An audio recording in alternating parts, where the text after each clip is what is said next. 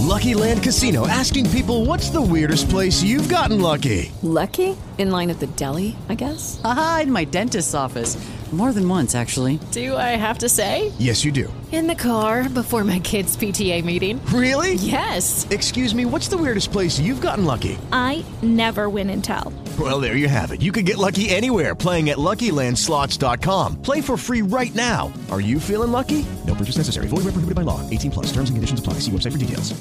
Hey guys, it is Ryan. I'm not sure if you know this about me, but I'm a bit of a fun fanatic when I can. I like to work, but I like fun too. It's a thing. And now the truth is out there. I can tell you about my favorite place to have fun. Chumba Casino. They have hundreds of social casino style games to choose from with new games released each week. You can play for free anytime, anywhere and each day brings a new chance to collect daily bonuses. So join me in the fun. Sign up now at ChumbaCasino.com. No purchase necessary. VGW. Void were prohibited by law. See terms and conditions. 18 plus.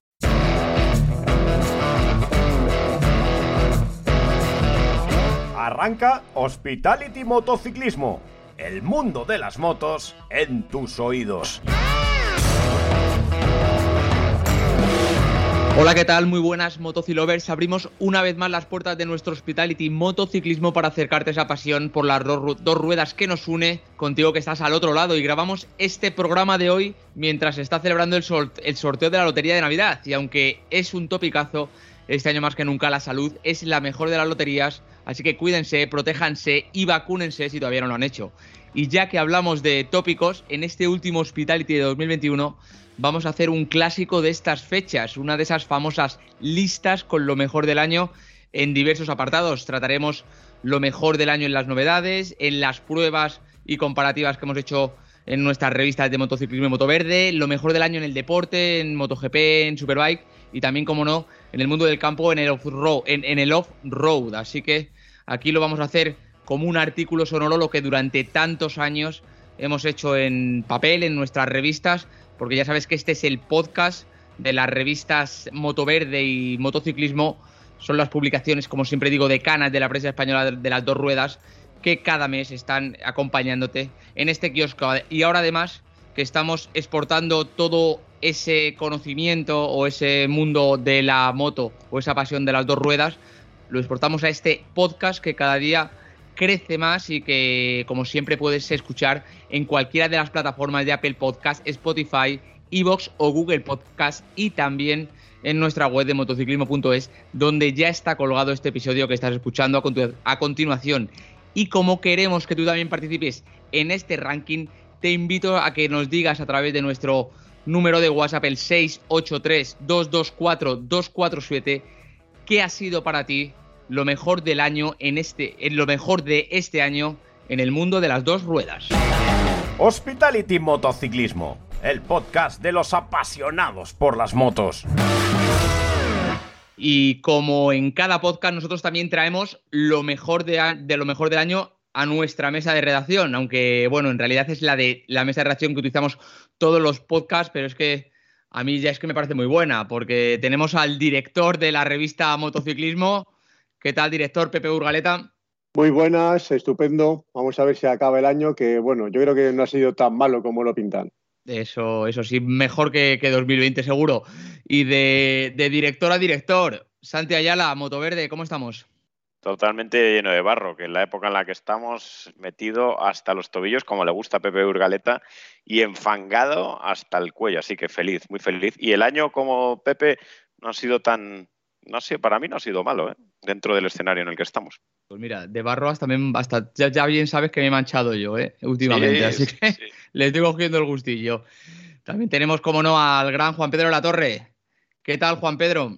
Hola, buenos días. Eh, pues bien, aquí yo, como siempre, con las pisas de cerrar la revista, hacer el podcast, eh, pero bueno, contento y con ganas de, de fulminar 2021 y empezar 2022 con más ganas todavía. Otra revista para la saca porque la creo que la tenemos a principio, la revista Motociclismo en concreto, la tenemos o estará en este nuevo número, el 2620, en los kioscos a principio de enero, ¿verdad? Sí, sí, antes de los Reyes Magos ya tendremos la revista.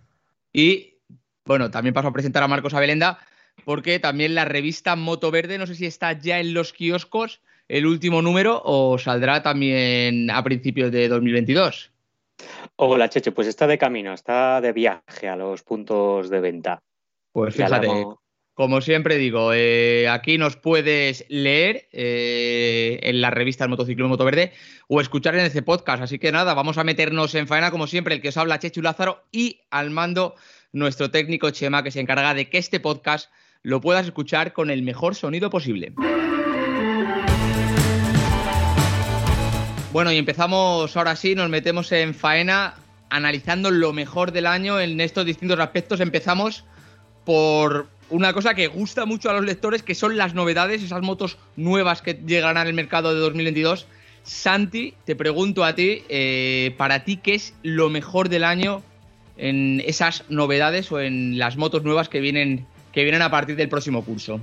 Para mí, en cuanto a novedades de lo que ha habido este año, ha sido un año especialmente, aunque no le guste a Pepe, pero un año en el que el mundo trail ha ganado muchísimo peso en este 2021. Ha habido muchísima novedad en el trail, tanto en las variantes de asfalto como en mi queridísima variante de campo y de barro, eh, por lo que hemos tenido oportunidad de disfrutar mucho con ese universo trail. Recuerdo durante este año, y me quedo con bastantes motos trail, recuerdo aquella KTM 1290 Super Adventure con la presentación en Fuerteventura, que además cada una de las presentaciones a las que hemos podido ir han estado siempre cargadas de motividad por aquello del viaje, de conseguir ir, de prueba de antígenos antes, durante, después, por la noche, por la mañana, en cada momento, incluso cuando estabas subido en la moto, pues eh, le hacían una prueba de antígenos, yo creo que hasta en el escape de la moto, por si acaso ahí salía algún virus de la moto, ¿no? Pero esa KTM 1290 Super Adventure S en Fuerteventura fue ya un, un preámbulo de lo que venía, un motor más grande, mayores prestaciones, más tecnología, más también, pues por ejemplo, el radar, eh, tecnología heredada de los, de los coches, ¿no? Con más prestaciones. También de esa KTM estuvimos después en Valencia, otra trail que ha sorprendido a todos y que ver a Harley Davidson cómo entra en el mundo de la trail con esa Pan America 1250, una trail también que rompe un poco aunque sea moto completamente nueva, porque es verdad que es moto completamente nueva, pero que ha roto el prejuicio de la gente hacia una Harley. ¿Cómo vas a hacer trail con una Harley? Bueno, efectivamente es una moto totalmente nueva. No es el motor que conocemos típico, tópico y clásico de la Harley. Es una moto que sí que va bien, que tiene suspensión, frenos efectivos y que ha sido divertida, aparte también de electrónica. Y dentro de esas novedades o dentro de ese mundo, pues ha habido otro extremo en viajes, en presentaciones, porque la Harley fue en Valencia, igual también con mucho campo, mucha pista y muy divertidas, que me iría al otro extremo, al de la Royal Enfield Himalaya 400, que se actualizaba para el Euro 5, pero que un motor monocilíndrico de 400 y en el campo, rodando desde Madrid, ruta a Guadalajara y viendo cómo también puede existir diversión con una trail, pues te, te llena mucho. El año estaba marcado para mí particularmente con la trail, porque después he llegado a tener la posibilidad, por ejemplo, de probar la Honda Africa Twin de Tony Bow, con la que ha estado haciendo esto que les da ahora mm, a la gente de hacer enduro con motos de trail, que la verdad es que eh, a mí ya me está volviendo un poquito loco. ¿Para qué hacer algo para lo que la moto no está diseñada? Pero cada uno que haga lo que quiera con sus, con sus motos trail, pero para eso existe la moto enduro y para hacer trial existe la moto de trial, aunque esa preparada con neumático blando, con suspensión, muy divertida lo que se puede hacer. Me quedo también con la Husqvarna Norden 901 en Azores, que invito también a todos los que nos escuchen que puedan ver el vídeo que está en YouTube de esa presentación para que tengáis un momento divertido y os podáis entretener y sobre todo también tenga una visualización más que los vídeos de Pepe Urgaleta y entonces así consiga en nuestra batalla interna estar por encima de sus imágenes. Y, la Norden fue la entrada de, de Husqvarna también a este segmento de las trail bicilíndricas de alta cilindrada y ya entrando en un universo que vuelvo a decir que ha crecido mucho. La Aprilia Touareg 660, otra presentación divertidísima y otra moto que en campo va muy bien, es ligera y está uh, bien configurada, con una presencia destacada, también con su electrónica, con su capacidad de rodar. Y ya para cerrar con lo que me quedo, pues me quedaría igualmente con la última presentación, que apenas la semana pasada estuve, que es la Triumph, la Tiger 660 Sport, con esa entrada en las trail asfálticas de tipo medio por parte de Triumph con su motor tricilíndrico para luchar en un segmento muy competido. En definitiva, para mí el año 2021, sobre todo y lo, lo habéis visto, porque así os lo cuento, ha sido un año de trail, segmento que crece muchísimo, segmento que tiene muchos seguidores y que en el campo particularmente se están metiendo mucho. Mucha trail, Pepe, mucha trail, como a ti te gusta, con botas Estoy de campo. contigo, yo creo que de las pocas que te has dejado, que, o que todavía no se ha presentado, pero que se ha visto en Milán, y ahora te pregunto a ti, Pepe, porque tú has estado en Milán, es esa MV Agusta que hasta MV Agusta ha hecho una moto, no sé si una trail muy campera, pero sí, sí por lo menos una moto alta, esa, eh, ¿cómo se llama? MV Agusta 9.5, ¿no? Sí, bueno, antes de, de, empezar quería hacer dos puntualizaciones. La primera es que evidentemente la cabra tira al monte y que para Santi las únicas novedades que ha habido este año han sido cuatro trail. Pero vamos, ha habido otras 50 motos nuevas más o menos que tienen su importancia. Se eh, trataba de la... escoger las favoritas, ¿eh, Pepe? Ya, ya, ya, sí. Eh, Tony Bow, menos mal que no está Tony Bow con nosotros haciendo eh, el podcast, porque entonces serían solo las motos de trial, las, las, las novedades. Claro, claro. La MV Augusta que, que comentes en realidad todavía es un, es un proyecto que ya veremos cómo acaba. Es una, una moto con un, el motor habitual de MV de tres cilindros en línea que han hecho una trail eh, bastante grande y, ya veremos dónde, dónde acaba, porque también hay una versión 5.5 con el motor de la Benelli, es un acuerdo con una empresa china, en fin, hay que, habrá, necesita todavía un cierto recorrido. Yo eh, quizá eh, añadiendo algo más eh, a las novedades que ha, ha, puesto Santi, pues yo creo que este año ha habido, ha habido motos realmente, motos nuevas que son realmente sobresalientes. O sea, la Yamaha ha pegado un buen pelotazo con sus eh, tres cilindros de 900 centímetros cúbicos. Tanto la MT-09, que cuesta menos de 10.000 euros, es una, una motazo con muy buen precio, como la, la Tracer 9 son, son motos muy equilibradas. Evidentemente hay una moto que ahora, si queréis, hablamos un poco con, cuando hablemos de nuestras pruebas comparativas y de todo lo que hemos hecho, que es la, la Ducati Multistrada V4 que es una moto también que, va a marcar una época. Y, tenemos otra serie de, motos que a lo largo del año hemos ido sacando en la revista, la Aprilia 660, es una moto también que, que funciona muy bien. Eh, tenemos la nueva Honda NT 1100, que va a ser una moto que entra en un segmento de mercado que ahora mismo está un poco viudo. Eh, en fin, al final tenemos un, un montón de, de, de, cosas y vamos a tener un montón de cosas en el año 2022, evidentemente. En el 2022, por cierto. Ah, dime, dime, Santi. No, una pregunta. No, era preguntarle a Pepe si tiene tan dilatada la nariz como la puedo tener yo y no por, por cuestiones extradeportivas, sino por la cantidad de viajes y presentaciones. Al no haber salón para algunas marcas como KTM BMW que no han ido, este año, desde luego, presentaciones ha habido un montón y cada presentación con su PCR y su palito. Yo llevo en total unas 60. No sé tú si se te ha dilatado la nariz más.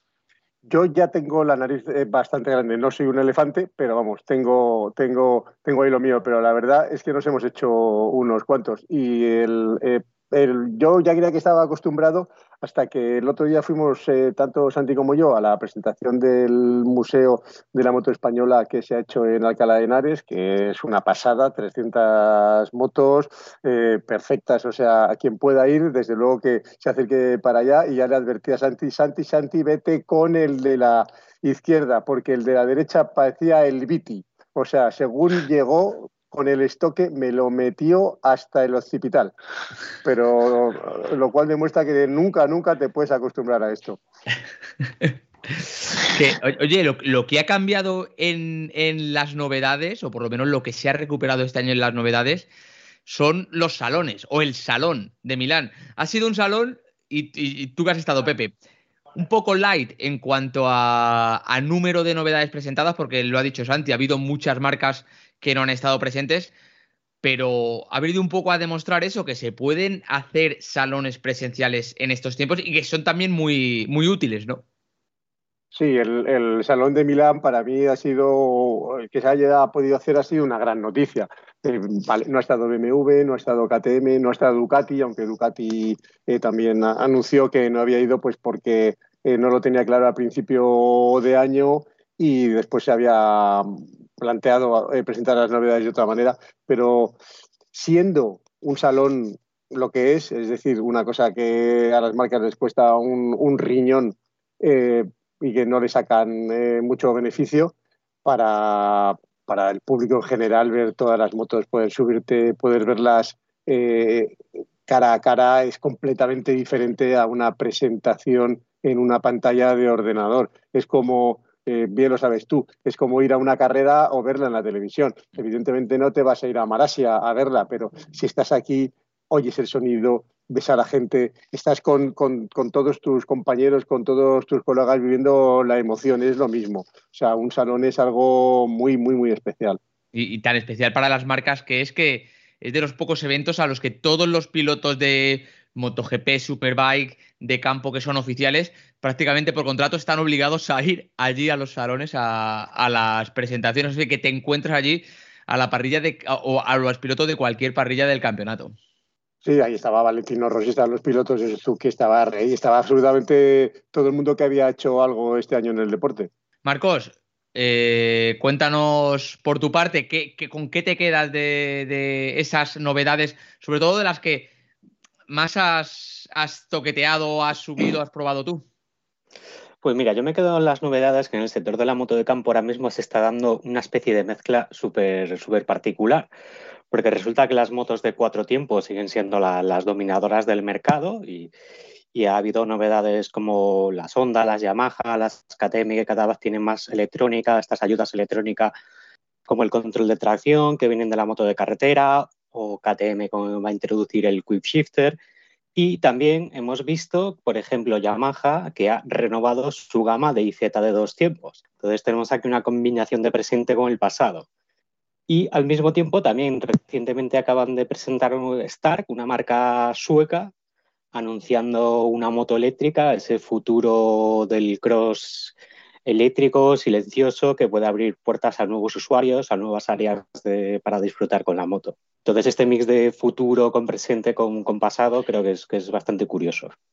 Algo, algo, Marcos, que le encanta a Pepe. O sea, está como loco pensando en unas dos tiempos con Quishifter. Imagínate si ya hubiese una Yamaha IZ dos y medio, dos tiempos con Quishifter. Pepe como loco al concesionario para arrancarla en el propio concesionario y poner la nariz detrás en el escape.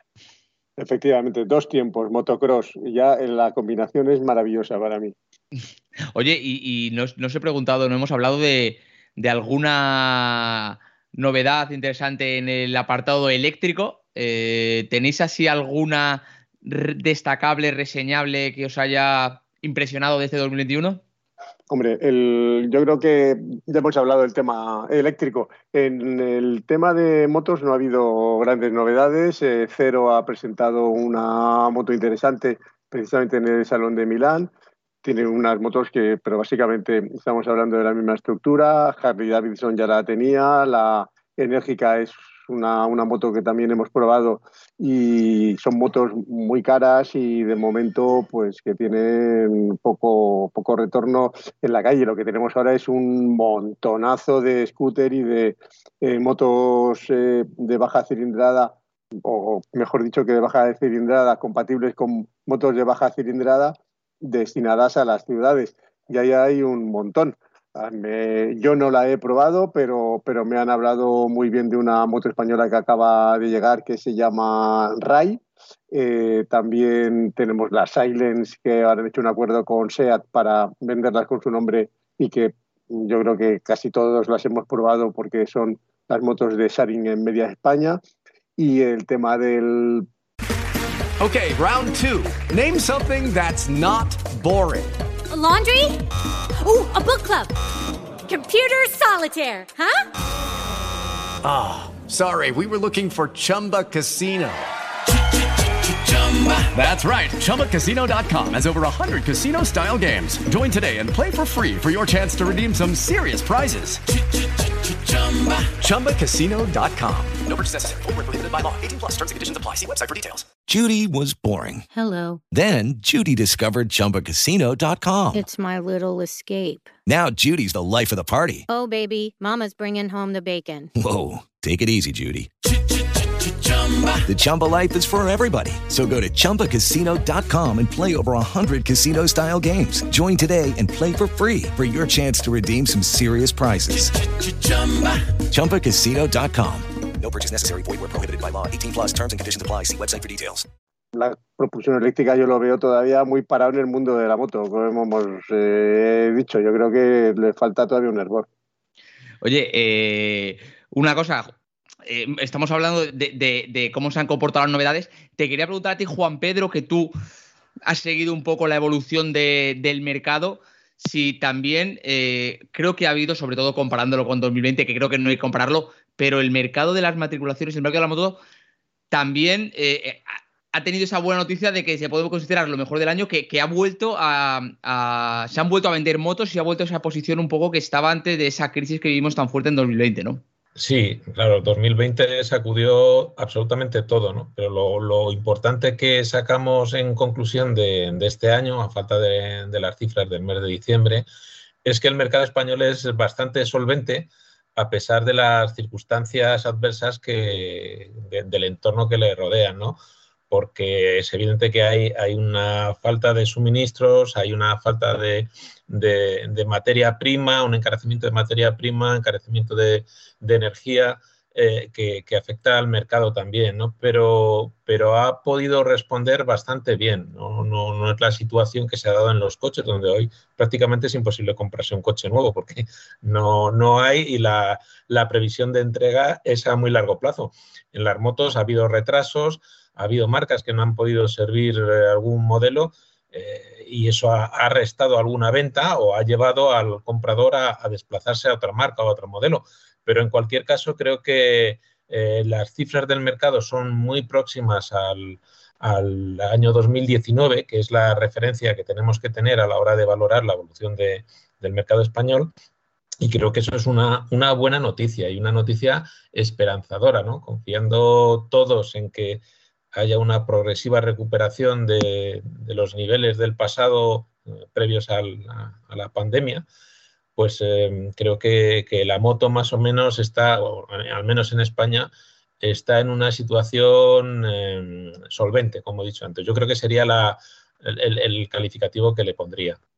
Bueno, Pero pues, nosotros en el añadiendo trial- que podría haber sido mucho mejor porque no en- a nivel de los automóviles, pero en la moto también hay concesionarios que tienen cinco motos y hay modelos que hay plazos de seis meses. O sea, las motos también tienen ese, ese problema de, de- de suministros y disponibilidad. No, no, les ha faltado, les ha faltado stock en, en muchas marcas y en muchos modelos, y especialmente en marcas que han presentado muchas novedades este año. Eh, ha habido un tirón muy fuerte de la movilidad a nivel individual, quizás por la pandemia, y ese, esa movilidad individual que te puede ofrecer la moto se ha notado, eh, se ha notado este año, y aunque haya sufrido menos el mercado que el mundo de los coches, pero sí que es verdad que en motos han faltado. Y eléctrica ha sabido, ¿eh? que nosotros en Moto Verde, el número que va a salir ahora lleva, por ejemplo, una prueba de dos eléctricas. El eléctrico, aunque a lo mejor, y soy uno de ellos, no me transmita mucha emoción y no me conecte o todavía no me sienta eléctrico, pero ahí está ganando cuota. Llevamos pruebas de motos de trial, llevamos alguna prueba de moto enduro. Mm, Poquito a poquito, como dice Pepe, es que viene im- impuesto, ¿eh, Pepe? Y eso ya no hay quien le corte la corriente a lo eléctrico. Esto viene para quedarse y para ser en lo que nos tengamos que mover, desgraciadamente, en, en poquitos años. Bueno, yo no creo que sea desgraciadamente a, a todo el mundo le cuesta cambiar, pero en este sentido yo creo que vamos a ir incluso a mejor en muchos aspectos. Este, este debate, de todas formas, me suena, ¿eh? No, sí, es que es lo mejor del año y el debate de, de esto también es interesante. ¿Cómo cuáles? ¿Qué, ¿En qué puede cambiar? ¿Eh, Pepe? ¿Puede cambiar? Bueno, Ya, ¿en qué- evidentemente el motor eléctrico tiene, tiene unas, unas ventajas sobre el motor de combustión, de par, de funcionamiento, no hace ruido, no tiene emisiones, bla, bla, bla, bla, bla. Me parece que estamos acostumbrados a, a eso. Los de las máquinas de vapor probablemente en su día también se quejaban mucho de Máquinas de vapor. de cuatro tiempos. Pero bueno, Cambiar el que aceite, el tiempo, los el filtros de tiempo dirá, aire. el tiempo dirá. Es normal que los de Motoverde se sientan anclados al, al- al pasado, es su, es su, su sino. A mí no me importaría, Pepe, no tener que cambiar el filtro de aire, engrasarlo y cambiar el aceite, mezclar aceite con gasolina. No me importaría, ¿eh? Tampoco. Bueno, Mira, tenemos- que ya se ves me los, está- galle- los gallegos tienen el- esa vertiente práctica. Pero, Pero Avilenda, Santi no, Santi no, Listo. olvidémonos de él. Después hay un apunte, por cierto, que Me ha se me salido olvidado hereje, me ha salido un hereje. Estaba hablando de, de- de los vídeos y de, y de, bueno, nuestra sana competencia, aunque él me, él me gana, él, él domina la situación porque además es capaz de llevar los vídeos a buen término mucho antes que yo. Yo soy incapaz de ganarle porque yo no me puedo tirar a las piscinas, yo no puedo eh, matar a nadie, en fin, no puedo hacer ese tipo de cosas que Santi está acostumbrado porque está completamente loco. Yo tengo una estabilidad mental mucho mayor. No puede, no puede llevar ni una camisa planchada, ¿eh, Santi? Claro, claro. Ni eso, ni cerrarse el, el botón de arriba, ni ir con un jersey como va todo Dios en invierno, una muestra de lo cuerdo y sensato que es. Venga, pero di, di, No, no, ¿qué quieres que diga? Mira, sobre sí. el vídeo. Que, que- Ah, no, no, que, que me, va a ganar- me- me ganará siempre. Yo soy incapaz de hacer esos, esos, esos shows. Ya buscaré otra, otra vía para vencerme, no os preocupéis. Bueno, a, a- a Santi yo espero que si no le gusta tanto el eléctrico, que por lo menos la, la nueva Ducati de Moto E, la que se ha anunciado, y ya por, por lo menos mezcla ese, esa vena ducatista con lo eléctrico, a ver si te convence algo más, Santi, tío. Ahí ya empiezo a conectarme un poquito y ahí empiezo ya a enchufarme. Puede que sí, puede que sí. No, si al final, cuando esté en otro estado de evolutivo el mundo del eléctrico, me conseguirá cautivar. Ahora mismo no deja de parecerme lavadores lavadoras con ruedas en las que escoger el modo, que a veces no sé si está en centrifugado, a veces no sé si está en lana o en planchado rápido, y bueno, pues ya está, le pones ahí en centrifugado. Ahora que ya además las lavadoras suben a 1500 revoluciones, ya empieza a ser una opción la de sacar la lavadora con ruedas y que sea un vehículo multiuso, que igual estás en la calle lavando que te estás desplazando con ella. No pasa nada. Yo mi, mi lavadora ya solo la pongo en horario valle, eh, que lo sepas, Santi. O sea que si me toca sacar la moto también por las noches, macho. Pues es una opción, no lo sé, no lo sé. Probablemente. Oye, que- que hemos hablado de novedades, vamos a dar un giro y preparaos también para escuchar ahora cuáles han sido para los cuatro que están aquí o los cinco conmigo las mejores pruebas de este 2021. Hospitality Motociclismo. El mundo de las motos en tus oídos.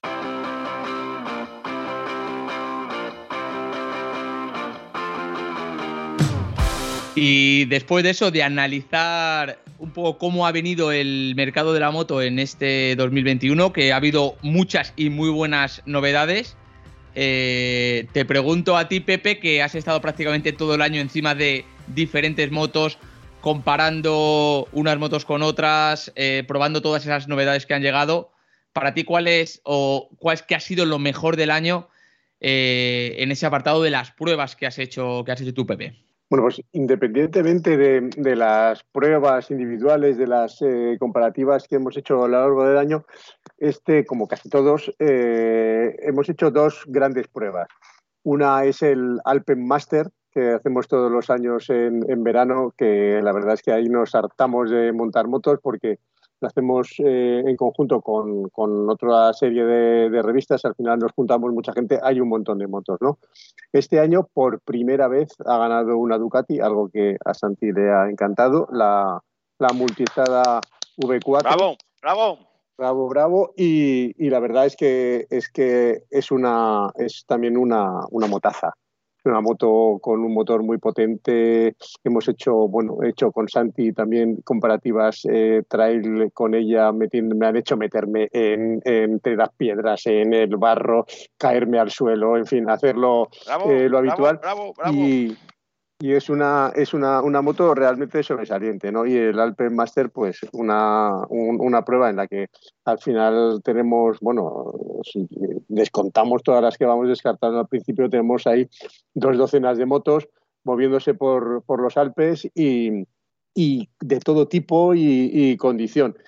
Y unas más pequeñas, otras más grandes. En ese sentido, hay, por ejemplo, la BMW R, no, S1000R también me ha, me, ha encantado la, la nueva versión, en fin, un montón de motos. Es que al final ha ganado la, la Ducati, pero, pero hay que, hay que pensárselo, ¿no?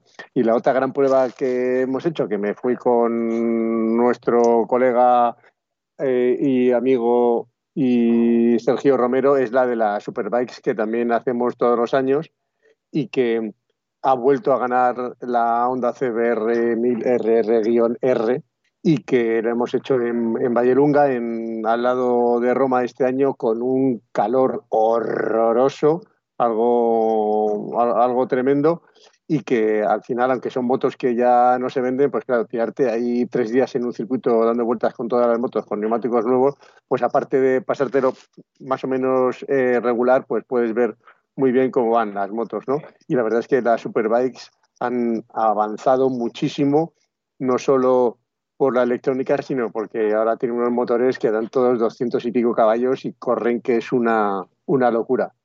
Y esa prueba, además, no quiero ni pensar en esa comparativa Superbike, el final de cada jornada, el bonito ambiente en el box, que sensaciones de olores después de todo un día y todos, todos juntos. Eso también es algo destacado del año, ¿no? Bueno, no, nunca nos abandona el desodorante. Somos muy, muy limpios nosotros. Seguro. Y después, eh, la verdad es que comparativa, sí que, como tú has dicho, nos hemos tirado todo el año encima, encima de motos. No sé si habrá pandemia o no pandemia, pero eh, cada cada mes hemos tenido que hacer un montón. Este, este año he hecho un montón con mi amigo eh, que se ha venido no solo a las pruebas de, las motos con tacos, ya meterme en sitios complicados, sino, sino a otras. Hemos podido probar un montón de motos y la verdad es que nos hemos eh, divertido mucho, pero yo destacaría esa multiestrada V4 como la vencedora de, de, la prueba por antonomasia del año y como la moto más sorprendente.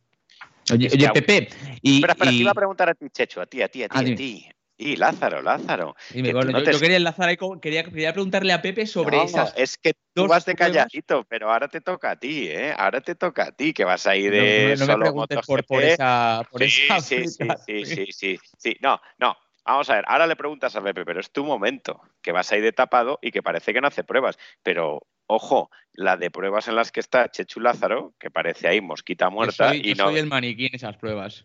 y también esa posición que parece que no, y luego se contagia del gen MotoGP y le ves en las curvas, en la sierra en la comparativa, metiendo rueda, apurando final de recta y poniendo el freno motor en la posición cero, que ahí vaya comparativas que te has marcado, no sé cuál es tu mejor momento, vaya viaje que te hiciste con la Honda Forza 7 y medio. Mónaco, Ese- y vaya, el vaya momento. también ese y vaya también otra experiencia que has tenido de viajero eh, metido en el barro, Pepe Burgaleta, en el barro. O sea que Chechu, venga, va, tus Ma- Más que nunca. Mira, yo lo primero, y, y Pepe lo sabe, yo lo que exijo cuando voy a una comparativa es que por lo menos vaya bien vestido, que la ropa sea de mi talla y que si puede que conjunte con la moto. Si no, sabes que Pepe no me tiene ahí, o sea, no me lía para una comparativa. Y, y luego es que, es que justo has dicho, estaba cuando me estabas preguntando, Efectivamente, estaba- Chechu, en vez de una prueba, se cree que está haciendo un anuncio de colonia de estos de, Navidad. es que, es que, que si la gente no sabe la diferencia que hay de talla entre Pepe y yo, básicamente a Pepe le gusta que vaya vestido con su ropa. Es decir, eh, me puede planear todo y me, eh, si me queda todo como los payasos de, de mi color. Pero, pero bueno, lo que, lo que iba diciendo es que si tengo yo un.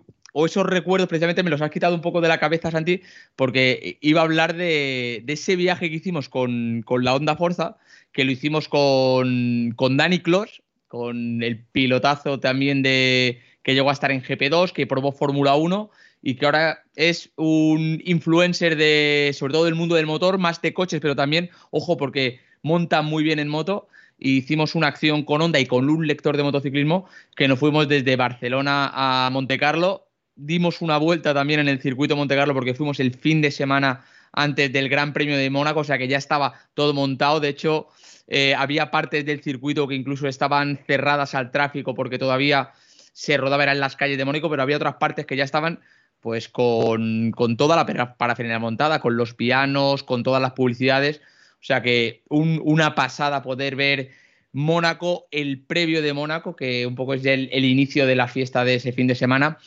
Y luego la otra gran prueba, la verdad es que es, que es, que es otra onda, pero lo has dicho tú. eh, dos días estuve con, con un Africa Twin y fueron dos días que no fue tanto carretera como, como campo.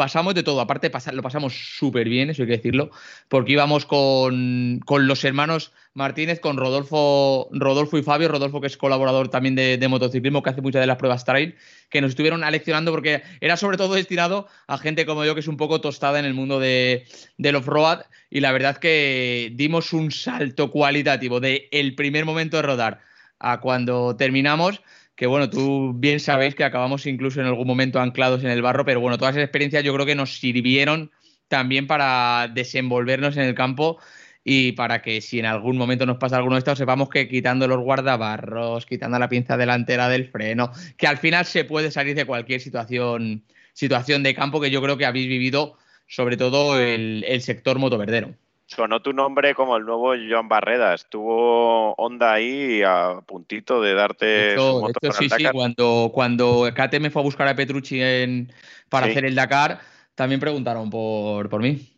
También. Y todavía más tendrás barro. Y lo bonito que es el barro de la Alcarria. Y lo bonito que es el barro y lo que tarda en quitarse, Santi, macho. Que puedes no, no, de la ropa no se te quitará ninguno. Es peor que un tatuaje. Ese no se borra en la vida. Ese no, si llevabas gallumbos blancos, ese color ya. Solo hay una persona que ese día, que estuvimos por la zona del Alcarre en Guadalajara, recién llovidita del día anterior, solo hay uno que permaneció blanco impoluto, que parecía un ingeniero de HRC, que era nuestro amigo Mariano Urdin. Mariano Urdin. no sé cómo se las apañó en el momento en el que estábamos moviendo motos en el barro para no mancharse ni un poquito. Uno, también hay que valer para eso. ¿No se merece tu familia lo mejor? Entonces, ¿por qué no los mejores huevos? Ahora, Egglands Best están disponibles en deliciosas opciones. Huevos clásicos, de gallina libre de jaula y orgánicos de Egglands, que ofrecen un sabor más delicioso y fresco de granja que le encantará a tu familia. En comparación con los huevos ordinarios, Egglands Best contiene la mejor nutrición como 6 veces más vitamina D, 10 veces más vitamina E y el doble de omega 3 y B12. Solo Egglands Best. Mejor sabor, mejor nutrición, mejores huevos. Visita egglandsbest.com para más información. ¿Qué decía Pepe? Que muy fácil, no moviendo ninguna. Eso, digo. Oye, Pepe, por cierto, es que me queda antes con la, con la gran de preguntarte sobre esas comparativas que, haces en el circuito y las que haces en, eh, en carretera, el Alpenmaster, que son dos comparativas muy diferenciadas. Hay que decir que cuando elegís la mejor moto o la mejor deportiva en circuito, no solo se tiene en cuenta el cronómetro, ¿verdad? O sea, no solo se tiene en cuenta la moto más rápida en pista. Y luego cuando la, cuando la elegís en el, en el Alpenmaster, que hacéis recorridos sobre todo de carreteras, de sierras, ahí, ¿qué es lo que más se tiene en cuenta para elegir, por ejemplo, una, moto tan polivalente como la Ducati? Que a lo mejor una moto deportiva no puede ser esa mejor moto en el Alpenmaster. Bueno, la verdad es que el, el, Alpenmaster, que nos tiramos ahí una semana haciendo, haciendo la prueba, es una prueba por eliminación, por decir de alguna manera. Primero hay una serie de grupos que definen segmentos de motos vamos haciendo una selección hasta que quedan solamente dos motos. De esas motos elegimos una y llegan a la, a la final, que puede, dependiendo del año, pues puede haber entre 8 y 10 motos dependiendo del segmento. Y después vamos probando las motos y vamos eliminando una. ¿Cuál es la moto que vas quitando? Entonces, vamos quitando una. Evidentemente, estamos hablando de un recorrido alpino, que estamos hablando de curvas, de motos que hay que irse hasta, hasta allí, desde el hotel, por carretera, eh, eh, subir y bajar, una moto que tiene que ser cómoda, que tiene que ser eficaz, que tiene que ir eh, bien en las curvas, que tiene que poder llevar equipaje, que tiene que tener una cierta autonomía, motor, y entonces al final pues vas descartando motos. Hay veces que te encanta una moto, por ejemplo una deportiva, una naked, pero claro, después eh, esa moto te puede gustar en, cuatro curvas o en una cierta situación, pero al final lo que importa es que sea la moto más polivalente, por decir de alguna manera, y es de, donde sale, ¿no? Entonces quizá por eso tradicionalmente o muchas veces ha ganado la, la BMW, la 1200 eh, GS, que son ese tipo de motos que cumplen un poco para todo, ¿no? Que son capaces. Las pruebas del circuito son distintas. Al final, en un circuito, y a ti no te lo voy a contar, que estás siendo a las carreras desde hace muchos años, el que gana no es el que hace las curvas más bonitas, ni el que sale mejor, ni el que se toma un café. El que gana es el que tarda menos tiempo en hacer un recorrido. Y eso es lo mismo que pasa con las, eh, pruebas de, en circuito. Al final probamos un montón la moto, le quitamos los neumáticos, le ponemos otros neumáticos, las cambiamos de suspensiones eh, para adelante y para atrás 50 veces y al final eh, hacemos tiempos con, con, con varios pilotos y al final, evidentemente, independientemente de otras consideraciones, la que gana es la que ha hecho el mejor tiempo, porque una moto en un circuito es lo que es. Y con pasajero. Sí, usa- usamos eh, pasajero, pero este año más que pasajero usábamos de pasajero las cámaras GoPro estas de, Ah. de las, de las narices. Yo afortunadamente creo que nunca, jamás en mi vida me he subido en un circuito de pasajero. Eh, mi amigo Randy Mamola insistió durante muchos años en que me subiese con él y no lo hice y espero eh, sobrevivir sin tener que hacerlo. Pues siendo como eres tú, yo te veo de pasajero con tu camisa a cuadros y simplemente con el casco. O sea que sería Oye, ideal porque me Pepe, mola. pero, pero con Mamola no tienes que tener miedo. Yo me subí con él en la 500 de Gran Premio de Paquete en, en Jerez, en- cuando empezaron a hacerlo del, del two la two-seater para invitados, que tuve en esos momentos todavía dejaban subirnos a periodistas. Y es una delicia, Randy, de suavidad y de prodigio. Lo que pasa, a lo mejor a ti te puteaba un poco más, pero la verdad que fue estupendo. O sea que. Bueno, ya sabéis mi, que yo tengo una relación algo especial con, con Randy, nos insultamos de manera cordial eh, constantemente. Yo, él, él decía, súbete que no va a pasar nada y no sé qué. Digo, mira, no me subo por varias razones. Una es porque lo que tú dices, porque me vas a putear como no has puteado a nadie y yo lo voy a pasar mal. Y después porque el que no te hayas caído nunca no es óbice para que no ocurra eh, una vez. Y efectivamente, o sea, no pasó mucho tiempo y se pegó una nata en, en- creo que fue en Montmeló con, con una chica, y afortunadamente no fui yo. Yo no le veo ningún atractivo a, a irme detrás en una moto con este tío a toda leche, haciendo wheelies, haciendo picotas, haciendo en las curvas. A Y lo toda dice leche a un tío, y lo dice un tío que quiere correr en sidecar y que quiere llevar pasajero a la derecha, pero ¿se puede ser hipócrita? Pero lo llevo yo. Claro. Yo, Yo te digo una cosa. Hicimos hace, hace ya algunos años un, un evento de Estrella Galicia en, el Jarama en el que estaba Tito Rabat con su Calex cuando iba con Estrella. No, con su. No sé si ya estaba en Honda o, todavía con la Calex de Moto 2. Y Carlos Sainz, que también es piloto de Estrella Galicia, con, con un deportivo, no me acuerdo qué moto. Y, y teníamos la posibilidad de subirnos en el, en el de copiloto con Carlos Sainz o, o en, la- en una biposto con, con Tito Rabat. Y no hubo nadie, nadie que se subiera con Tito Rabat en el jarama. No sé si porque no se fiaban de Tito, que está, sabemos que está así un poquillo acelerado, o porque también verdad- molaba mucho. verdad- Molaba mucho rodar en un coche en el jarama con, con Sainz. Igual las sensaciones las viven mejor, ¿no? La verdad es que os tirasteis a la cerveza y os olvidasteis de las motos. Esa es la verdad, Chechu. Reconoce Oye, el motivo. Y, y el Yo- gallego yo hace que, que- que muchísimos cuenta también, años- por cierto, que, que nos Eh, cuenta. Perdonad que os interrumpa. Ah, Yo hace perdona. muchísimos años, muchísimos, me subí en un coche de estos de las 24 horas de Le Mans que le habían habilitado de copiloto, un coche que Rodman, no sé si era un Porsche o eh, no sé exactamente, hacía un ruido bestial con, con un piloto de estos eh, súper buenos. Salí en, en el Jarama, llegó a final de recta y no frenó. No frenó, no es que no frenó, es que ni siquiera ahuecó el acelerador. Di una vuelta con un pánico absoluto y ya nunca jamás me he vuelto a montar en un coche de carreras. Joder. Oye, la estrella Galicia que cuenta. La es que Estrella que iba a decir, Marcos. Gallego. Pasé, que- pasé el otro día por allí. Yo de pequeño estudié a 100 metros de la fábrica de Estrella Galicia. Así estás, ya se explican muchas cosas. Eso, Ya eso, tienes- Así está subvencionado por Estrella Galicia. Así está. Oye, Pues, Marcos, eh, yo en el apartado de pruebas- pruebas, pruebas de campo, ¿verdad? Sí.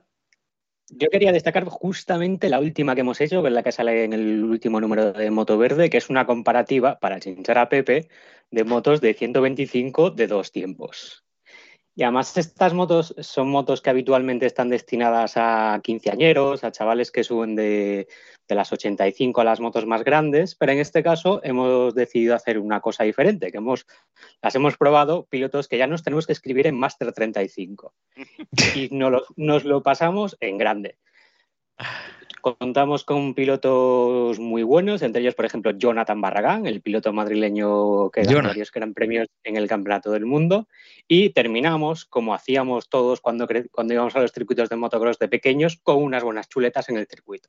Ahí estamos, lo importante de Eh. una buena quedada de motocross. Chaval, aprende. El tercer tiempo Yo- de la moto de campo, ¿no? Que se disfruté, llama. Y, disfruté y esa comparativa en el banco con esas motos que no hacen Eso, nada de ruido ni eso es lo que quería destacar, que este año hemos recuperado el buen hábito de hacer pruebas en el banco de potencia, que es uno de los elementos para probar motos que muy pocos medios en, en España, ninguno, vamos, y en el mundo tampoco hay muchos medios que dispongan de esta herramienta para probar y verificar la potencia de los motores. Oye, ¿y ¿por qué, por qué no presumimos de ello ya que lo hacemos en motociclismo y contamos cómo se prueba una moto en un banco de potencia? Porque prácticamente todas las motos que probamos tanto en motociclismo como en moto verde pasan por, esa, por ese examen del banco de potencia que tenemos en, en- motociclismo, en Motorpress. Pues nada, cuando queráis eh, lo hacemos. Eh, desde aquí podemos emplazar a nuestros lectores a que si alguno quiere venir y sufrir eh, cualquiera de nuestras pruebas, incluyendo la del banco de potencia, eh, se ponga en contacto con nosotros y ya veremos cómo lo hacemos. Pero cuéntale un poquito cómo funciona lo del banco de potencia. Sí, bueno, pues el banco de potencia es, básicamente consiste en poner la moto encima de un rodillo y acelerar hasta el corte de encendido en una habitación. O sea, una cosa, una, Es un- una cosa, sobre todo para el oído, va estupendo. Y para, para el las fosas nasales. Sí, sí. Y cuando es una moto de motocross que echa aceite por el tubo de escape y tal, además tienes las, eh, las papilas olfativas, también lo, lo notan mucho. Qué maravilla, qué maravilla. Menos mal que lo tenemos ya un poquito separado de las redacciones, porque antes hay que recordar cuando estábamos en el antiguo edificio de Áncora, que sí que era constante cómo escuchábamos eh, escribiendo, y mira que lo teníamos lejos de la redacción, pero cómo se escuchaban todas esas motos cuando las probábamos continuamente en el banco de potencia, también le daba, le tenía su gracia, hay que decirlo, tenía su gracia esa redacción pegada al banco de potencia, y cómo por, en algunos momentos si, si te despistabas donde estabas trabajando, yo creo que, que lo que hacía es eso, pues ser consciente de, de dónde estabas currando, que estabas currando en una revista de motos Y de Efectivamente. y de Bueno. motores. Seguimos haciéndolo, seguimos haciéndolo, aunque nos tengamos que desplazar unos kilómetros para seguir haciendo exactamente las mismas pruebas. Pero es Bueno. un valor que seguimos teniendo añadido y que además también los que nos están escuchando, no solo se trata de ver lo- lo- las cifras, el rendimiento que pueda tener esos fantásticos caballos de vapor que le encantan a Burgaleta y también es una forma de conocer la salud de los motores que nos envían, si nos están enviando motos dopadas, si están motos que no corresponden a sus características técnicas, con ese conocimiento que podemos tener a base de sensaciones de la moto que tenemos entre las piernas, junto a los datos que nos da el banco de potencia, que además yo por lo menos lo reconozco, a Pepe le dará igual, pero a Marcos y a mí todavía nos sigue emocionando ese momento de subir la moto, de ver lo que da, de analizar la curva, de tirar otra vez, de ponernos a hablar, tío, dos caballos más, fíjate ahí en medio, no sé qué. Sí, somos frikis de esto y yo ya voy camino de 30 años, pues aún así el banco de potencia sigue siendo una de las cosas que más, por decirlo vulgarmente, más, más me pone. Dicho queda, dicho queda. Y yo invito a que cuando os fijéis en las revistas, que lo veáis en las revistas, veáis que las fichas técnicas que siempre aparecen en motociclismo y motoverde, tenemos siempre los datos declarados por el fabricante y los datos verificados en nuestro banco de potencia, que ya te digo que esto es un, plus que tenemos aquí, o que, eh, que hemos tenido nosotros eh, en, en la redacción, que bueno, que también nos sirve para eso, para probar las motos. Hemos hablado mucho, por cierto, ya, vamos a cambiar de tema de pruebas, vamos a seguir hablando de lo mejor del año, pero ahora hablamos de lo mejor del año del deporte. Estás escuchando Hospitality Motociclismo. Motos, experiencias y muy buen rollo. Bueno, cambiamos completamente de tercio. Venimos de hablar sobre todo de producto, venimos a hablar de novedades, ve- venimos de hablar de pruebas y vamos a hablar ahora de, del deporte, de todos esos campeonatos que hay de dos ruedas, sobre todo del Mundial de MotoGP, eh, también, pero también hablaremos de Superbike, entiendo, también hablaremos de FinCEP, de los campeonatos off-road, pero para eso, Juan Pedro, primero ponnos un poco tú en orden y para ti, ¿qué ha sido lo mejor del año como decíamos, en este, en el mundo del deporte de las dos ruedas. Bueno, mm, para mí una, una gran noticia, no sé si es la mejor, pero una gran noticia es, eh, fue el, regreso de Marc Márquez a las carreras. Eh, aunque desgraciadamente se volvió a lesionar a final de temporada y le hemos perdido en las dos últimas carreras y estamos pendientes de su recuperación para que, para que pueda estar de nuevo desde el arranque del Mundial 2022, creo que la figura de referencia de, este deporte en, el tiempo actual, el, campeón contemporáneo más importante de, este momento, que, vuelva a competir y que vuelva a ganar como, como hizo en, las últimas carreras de MotoGP, pues creo que es una grandísima noticia y es muy buena. Y lo que a mí me, con lo que a lo mejor me quedo como referencia de, lo que ha sido esta pasada temporada es eh, la nueva generación.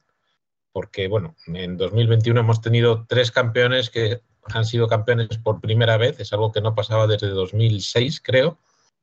Y, y sobre todo son gente muy, muy, muy joven que se ha metido con, unas ganas tremendas en el Mundial y que han, conseguido resultados eh, inesperados.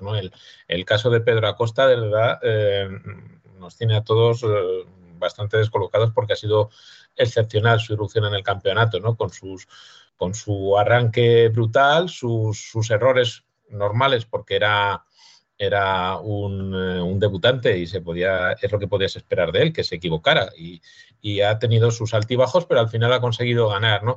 Y también el caso de, Raúl Fernández en, en, Moto 2, que llegaba como debutante en la categoría y, ha ganado ocho carreras, nada menos. Ya estaba apretando a Remy Gardner hasta el final y ha sido subcampeón. Entonces, eh, la, generación, pues con Elliot también, pues eh, Guevara y Artigas, otros debutantes en Moto 3 que han ganado carreras, eh, la renovación que hay en MotoGP con, con, los nuevos pilotos que están en la parte delantera del campeonato, el campeón Fabio Quartararo, que era su tercera temporada, pero, pero es un tío joven todavía, eh, con, con Peco Bañaya, con toda esa cantidad de gente como Jorge Martín, como Nia Bastianini, gente que, llega eh, muy joven y apuntando muy alto y, creo que marca un periodo de cambio en, el Mundial de, MotoGP en general en todas las categorías.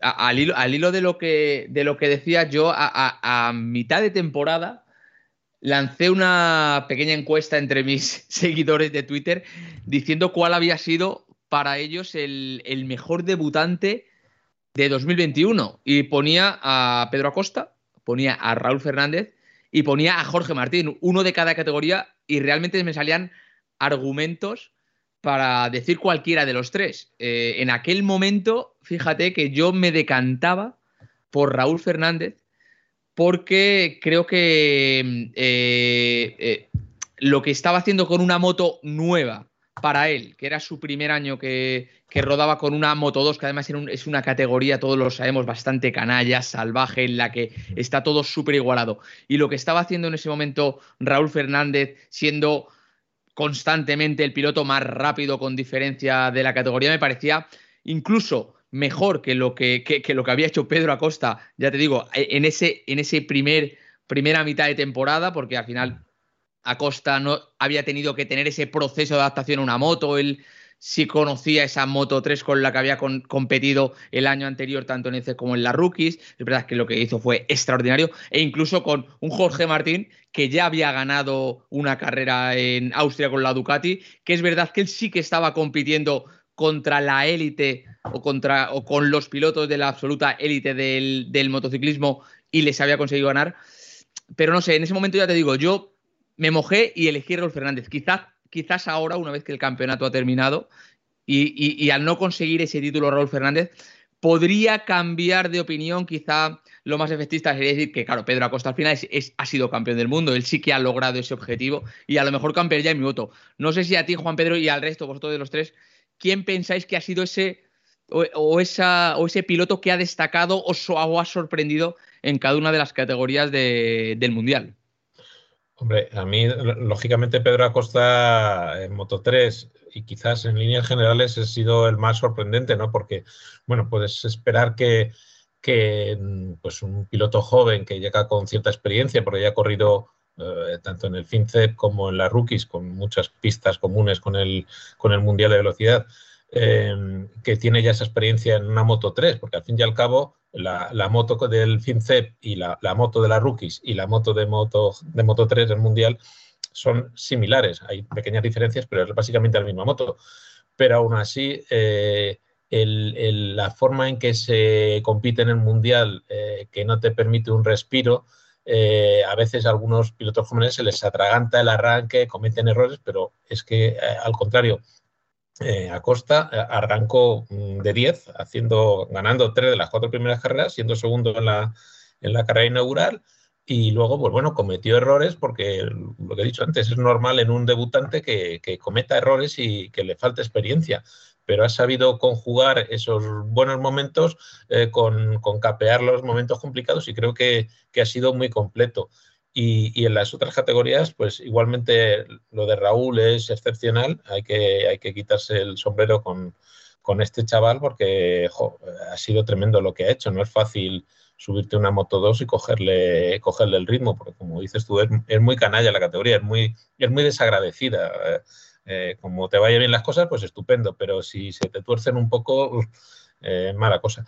Y en MotoGP, pues eh, Jorge Martín creo que, estoy de acuerdo contigo en todo. Eh, fue una lástima la, lesión tremenda que se produjo en, Portimao, en la, en la, primera visita a Portimao, porque le, le obligó a partir de cero a mitad de temporada prácticamente pero con sus errores y sus fallos eh, se sacó una victoria, se sacó podios, ha hecho poles, o sea que no se puede pedir más para un, para un piloto debutante. Yo creo que son ahora mismo los tres con más por venir y, no, eh, y es la continuación de una, de una cantera, que siempre lo hemos hablado de la cantera española, pero es que eh, si dejamos fuera MotoGP, eh, que ha ganado un francés, Superbikes, Super Sport el, y Resistencia, el resto de los campeonatos de primer nivel los ha ganado un piloto español. Y eso es algo excepcional. O sea, en, en, la máxima categoría del campeonato, en el, en el campeonato de, de, MotoGP, en Super Sport 300 y en todas las categorías de formación, desde la, la Europa Talent Cup, la Red Bull Rookies, el FinCEP, por supuesto MotoE, y, y, y, Moto 3, pero vamos, yo creo que, que, que hay un nivel actualmente eh, excepcional. Pepe, te pregunto, el, el, retorno de Márquez, que lo ha, apuntado Juan Pedro como, como el mejor o uno de esos de, de, los mejores momentos del año, sin duda, sin duda. Yo creo que ha habido incluso dos momentos en eso. Primero, el propio retorno, que ya era buenísimo ver a Márquez en Portimao que volvía a subirse una moto y luego eh, el retorno a ganar, la vuelta a ganar, primero en Sachsenring y luego dos carreras consecutivas que ganó en, en Misano y en Austin. Bueno, yo creo que, eh, que Mar Márquez haya vuelto a ganar es una gran noticia. Creo que todavía no es el Mar Márquez que todos eh, conocemos. De sus victorias, eh, hemos tenido dos victorias que, mm, hombre, no, es cantada, no hay ninguna victoria cantada, pero evidentemente la de Alemania y las de eh, Texas eran más o menos esperables porque es que ha dominado en esos circuitos desde, desde antes de nacer casi.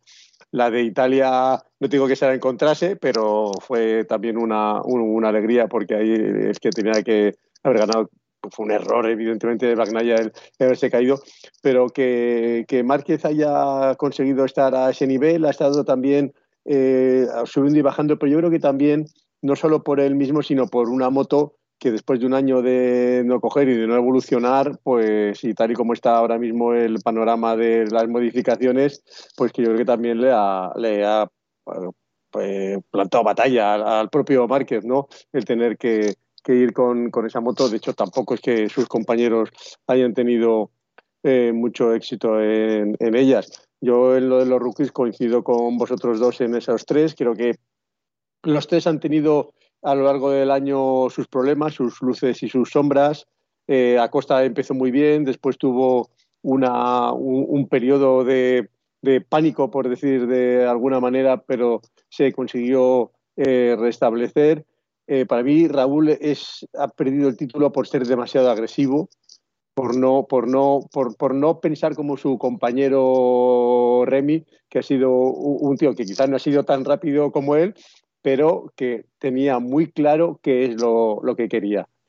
Y después, eh, evidentemente, el guantazo que se pegó Martín, recuperarse de él es una, una, hazaña también, no solo físicamente, sino anímicamente, ¿no? De esa caída volver a, a ser el que fue. La verdad es que tenemos ahí tres grandes valores. Y después, un poco reapuntando a Juan Pedro, es cierto que no hemos ganado todos los campeonatos, pero Remy Garner lleva corriendo en España desde, desde que aprendió a montar en moto. Cuartararo tres cuartos de lo mismo. Eh, al final ahora tenemos ahí la competencia de Valentino Rossi y su rancho, pero incluso Bagnaia Eh, también ha estado Pepe, corriendo en, en- en- en el CEB. Y eh, España, si no son españoles, ha- han mamado aquí. Y sobre todo una cosa, ¿qué hacen todos? Motocross. Así que... Y se lavan los dientes por la mañana. Eso, Pensé que ibas a decir, eh, Santi, que ibas a presumir de Ducati, que no hemos hablado que No, lo mejor no, del año, sin duda, la mejor moto de este año ha sido la Ducati. La Ducati va a ser la- lleva siendo la mejor moto 10 años. Sí, pero no gana, no gana títulos con Exactamente, pilotos. no gana títulos. Pero lo difícil es que Ducati no haya ganado un título estos últimos 10 años. O sea, es algo para hacérselo mirar. Bueno, bueno, pero sobre todo hacen motocross y en cualquier momento todavía Ducati se hace como Triumph, que ha sido otra de las grandes noticias de este año, que Triumph va a meterse en el mundo de la producción de motos de cross y de enduro. Notición, con Enrique Carmichael e Iván Cervantes como embajadores. Una de, las, de los datos a a destacar de este año.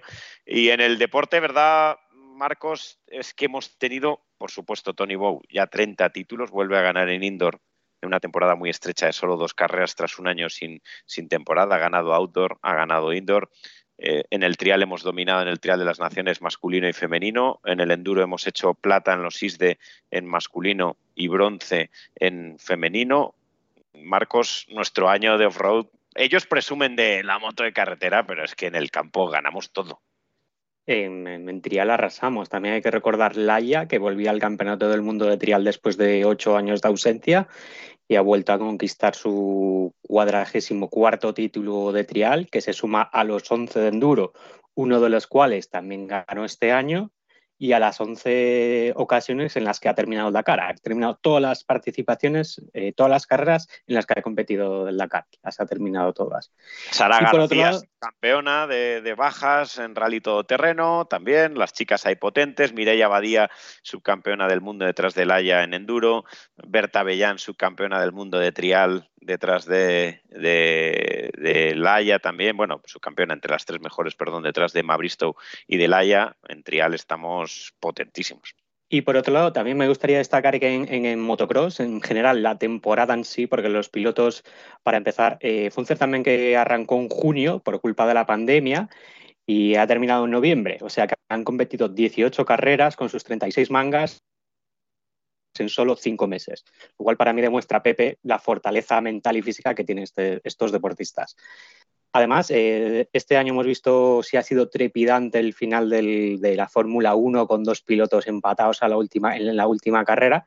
Pues resulta que en MXGP llegaron dos pilotos empatados a la, última manga. O sea, después de 35 mangas estaban empatados a puntos y se cedió todo en las últimas vueltas en las que el holandés Jeffrey Herlin se llevó su segundo título en la clase reina. Y no me olvido de en enduro, Josep García, campeón del mundo de enduro 2, nuevo título para él, segunda ocasión en que él es campeón y subcampeón de enduro eh, a Scratch, además de ganar el Scratch absoluto de los ISDE, pues, ¿qué te voy a decir? Un año Y, y 2021. escucha, y nuestro Jorge Prado, colaborador y columnista de Motoverde, por cierto. Jorge Prado este año ha terminado quinto, en las últimas carreras estuvo lastrado por las lesiones, pero fue uno de los candidatos al, al título hasta, hasta una caída, una famosa caída con Herlis después de ganarle y cruzar la meta, que ambos se tocaron en el aire. De hecho, Prado fue uno de los pocos pilotos que ha sido capaz de batir a Herlis este año y lo ha hecho por dos ocasiones, así que yo creo que podemos contar con él para, para las próximas temporadas. Año que viene en Gas Gas, ya es el primer piloto español de ser campeón del mundo de la categoría máxima, encima con una marca española, aunque tenga residencia en parte en, en Austria, porque otra parte sigue estando aquí en España.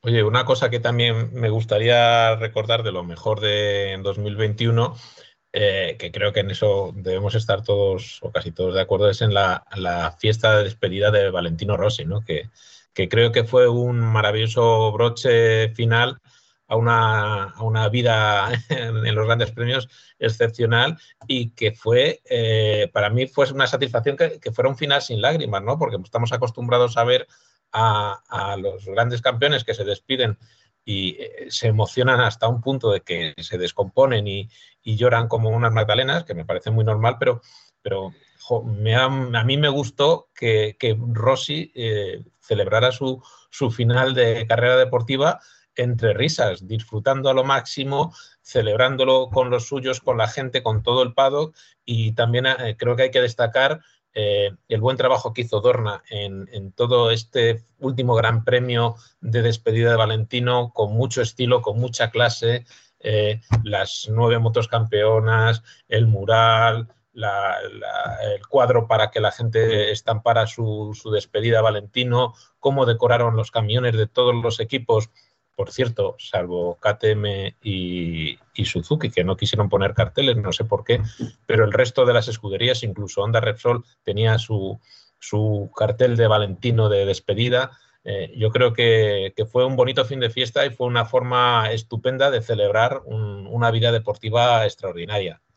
Faltaron sus motos de cross, es lo único que eché en falta, ¿eh? Por lo demás, todo perfecto. No, y está bien, está muy bien, Juan Pedro, que. Porque yo no, yo no tenía muy claro si la retirada de Rossi podría considerarse lo mejor del año por lo difícil que es para el campeonato perder a un piloto como Valentino Rossi, pero mira, le has puesto ese punto positivo de es cierto, que fue una despedida feliz, muy en su estilo, muy como el Valentino Rossi, un auténtico espectáculo. Así que si dicho queda, apuntado también como lo mejor del año en el mundo del deporte.